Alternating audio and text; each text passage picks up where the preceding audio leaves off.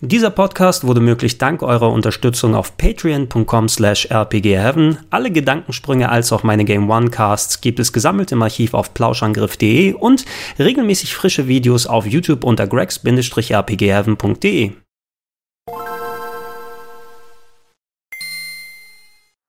Schönen guten Tag und herzlich willkommen auf gregs-rpgheaven.de zu Gregor Testet, die PC-Version auf Steam von Octopath Traveler. 2018 war das Spiel auf der Nintendo Switch ein echt großer Überraschungshit, was mich persönlich als Rollenspielfan gefreut hat. Anscheinend hat die Mischung aus Retro-Charme, aber mit dem Gimmick, dass man Pixeloptik in die 3D-Ebene gebracht hat, plus interessanten Gameplay-Ansätzen, einem etwas anderen Storytelling und nicht zu vergessen fantastischer Musik echt gut funktioniert, so dass nicht nur Hardcore-Fans wie ich drangeblieben sind, sondern allgemein viele das Spiel genossen haben. Nachdem Octopath auf Konsolen exklusiv auf der Nintendo Switch geblieben ist, ist ab heute auch die PC-Version erhältlich. Bei Steam kriegt ihr das Spiel für den Vollpreis von knapp 60 Euro. Als Impulskauf ist es natürlich ein klein wenig viel. Deshalb möchte ich heute für alle Leute, die nicht so vertraut sind mit Octopath, einmal kurz zusammenfassen, was so am Spiel dran ist. Ich habe auch ein sehr ausführliches, fast eine Stunde langes Review für die Switch gemacht, das auch hier nochmal verlinkt ist. Ansonsten aber werde ich mich wie wie üblich bei solchen Ports hauptsächlich damit beschäftigen, wie gut die Umsetzung in technischer und spielerischer Hinsicht geworden ist.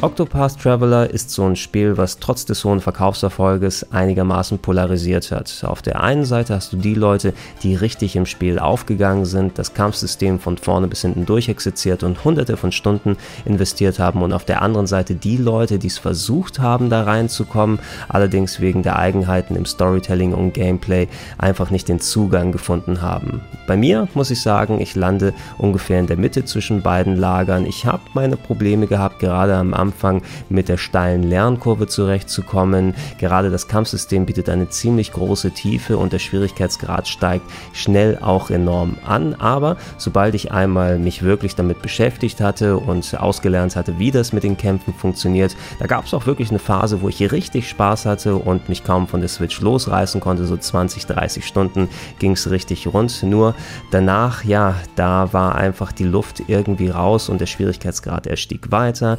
Die Kämpfe Kämpfe wurden länger, die Abwechslung wurde geringer und dann war es irgendwie für mich auch wieder dahin.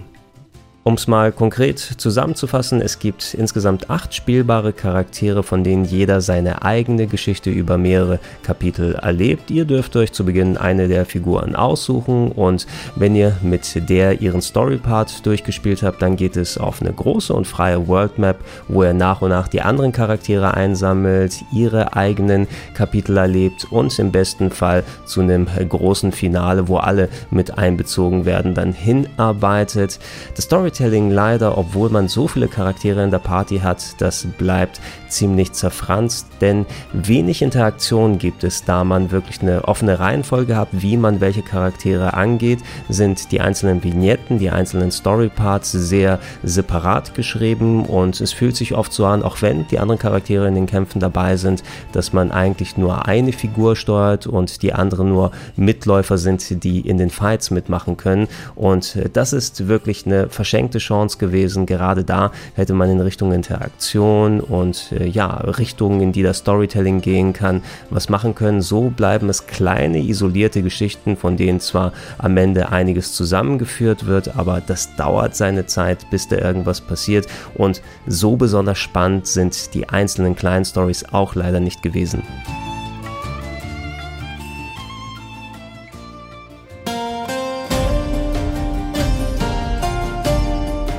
Während die zusammenhängende Oberwelt durchaus abwechslungsreich und interessant gestaltet wurde, ist das Dungeon Design an sich eher mau. Ihr seid innerhalb von ein paar Minuten durch jeden Kerker durch und ja, der Hauptaspekt liegt eindeutig auf dem Kämpfen, was an sich ganz gut ist, denn das Kampfsystem, das ist für mich persönlich eines der besten der letzten Jahre, gerade im rundenbasierten Bereich. Es gibt viele verschiedene Elemente, auf die ihr achten müsst, Affinitäten zwischen den Waffen und Skills, die ihr habt und den Gegnern. Jeder einzelne Fight, auch bei Random Encounters, kann durchaus anspruchsvoll sein und schwierig. Und äh, das war eine Sache, in der ich richtig aufgegangen bin. Wie aber auch erwähnt, das Spiel übertreibt es irgendwann mal und die Bosse, die haben Hunderttausende von Hitpoints und die dauern teilweise 20 bis 30 Minuten und die Chance ist immer recht hoch, wenn ihr irgendwas nicht richtig antizipiert und erwartet habt, dass der Kampf vorbei ist und dann dürft ihr die ganze Sektion nochmal spielen. Ja, und das war etwas, was mich vor allem im Endgame demotiviert hat.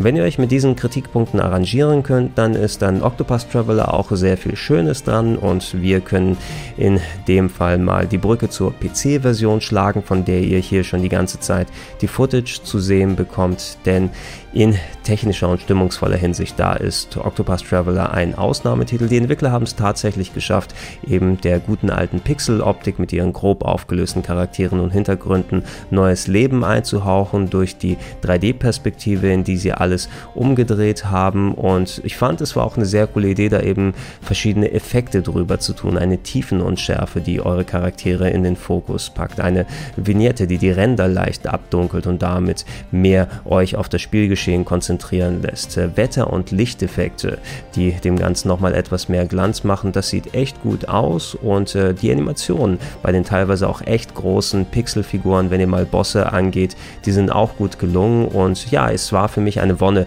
immer die neuen Gebiete zu erkunden, die neuen Bosse und Gegner zu finden und sehen, was da gerade los ist. Und das ist sowohl auf der Switch als auch bei der PC-Version ja alles vorhanden, nur dass die PC-Version natürlich ein bisschen mehr Möglichkeiten hat, hat, was die Einstellungen angeht.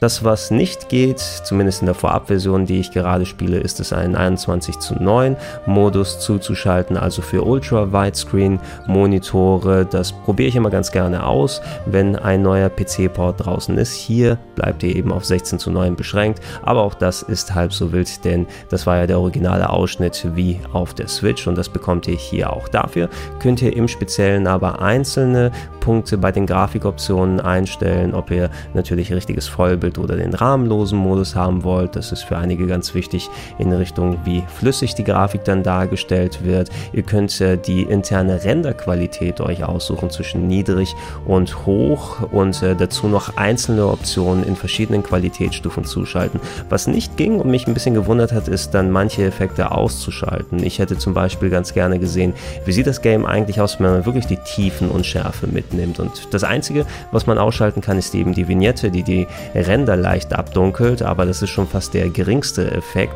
Und ich habe mal probiert, zwischen dem niedrigsten und dem höchsten Setting hier zu arbeiten und ich musste tatsächlich zweimal hingucken und die Footage genau vergleichen, um zu sehen, ah, da sehen die Schatten ein bisschen weicher aus und hier sieht alles nochmal ein bisschen mit mehr Glanz umgesetzt aus. Aber an sich hätte ich jetzt nicht direkt sagen können, oh, ist das jetzt die niedrig eingestellte Optik oder die hoch eingestellte Optik.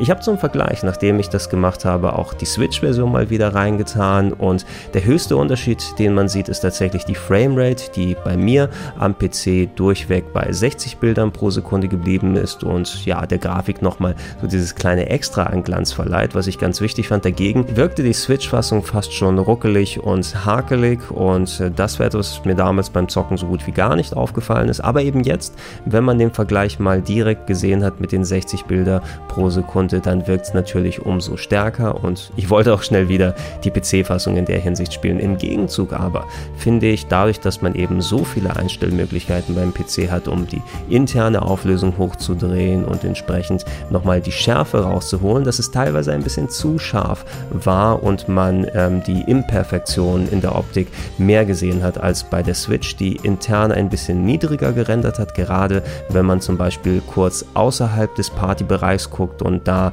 bei irgendwelchen Felsvorsprüngen ist oder Häuser rendern, die können teilweise ziemlich hässlich aussehen, da eben hier gar nichts mehr auf dem PC kaschiert wird und auf der Switch wirkte das insgesamt doch ein klein wenig runder, aber das ist auch hier ein persönlicher Eindruck und muss sich nicht unbedingt für alle widerspiegeln.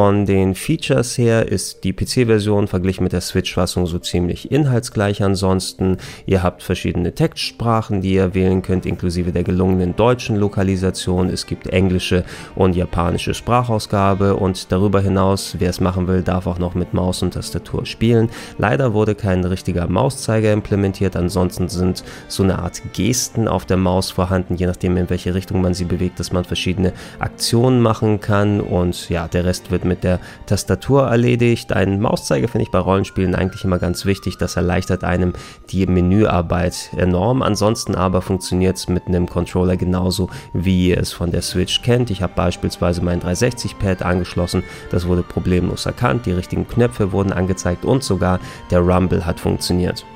Lohnt sich nun der Kauf von Octopus Traveler auf dem PC? In erster Linie hängt es natürlich davon ab, ob ihr mit den von mir erwähnten Unzulänglichkeiten zurechtkommt. Habt ihr es bereits auf der Switch, dann finde ich, lohnt sich der erneute Kauf nicht unbedingt. Es ist der Vollpreis und so schön die technischen Updates sind und so sauber der Port programmiert ist, dass es es meines Erachtens nicht wert, weil ansonsten bekommt man eben exakt das gleiche Spiel. Wenn ihr es noch nicht gezockt habt, ja, da ist die Wahl ein klein wenig schwieriger. Auf der Switch ist das Game knapp ein Jahr nach Release immer noch relativ preisstabil bei 45 Euro. Das ist nicht so weit weg von den 60, die die PC-Version kostet, aber ihr habt natürlich, sofern ihr keinen Laptop benutzt, dann die Tragfähigkeit der Switch-Fassung, was mir zumindest ähm, ja viele spaßige Stunden in Bus und Bahn gebracht hat mit Octopus Traveler und das habt ihr, sofern ihr keinen Gaming-Laptop mitnehmen mit der PC-Fassung, natürlich nicht. Das sollte es gewesen sein mit dem Test des PC-Ports von Octopath Traveler. Sofern ihr Fragen habt, wie gewohnt, schreibt es unten in die Comments mit rein und ich schaue, ob ich sie beantworten kann. Ansonsten gerne für mehr Videos hier bleiben auf rpgheaven.de. Bald geht die E3 2019 los und da werde ich mal gucken, ob ich gegebenenfalls vielleicht sogar kleine tägliche Podcasts online stelle. Die wird es dann hauptsächlich auf plauschangriff.de geben, wo alle möglichen Podcasts vom Gedankensprung bis zum Plauschangriff natürlich versammelt sind und ansonsten, falls ihr es noch nicht macht, würde ich mich freuen, wenn ihr mich mit einem kleinen monatlichen Betrag unterstützt. Unter anderem auf patreon.com slash rpgheaven, auf steadyhq.com slash rpgheaven oder direkt bei paypal.me slash Vielen Dank und bis dann.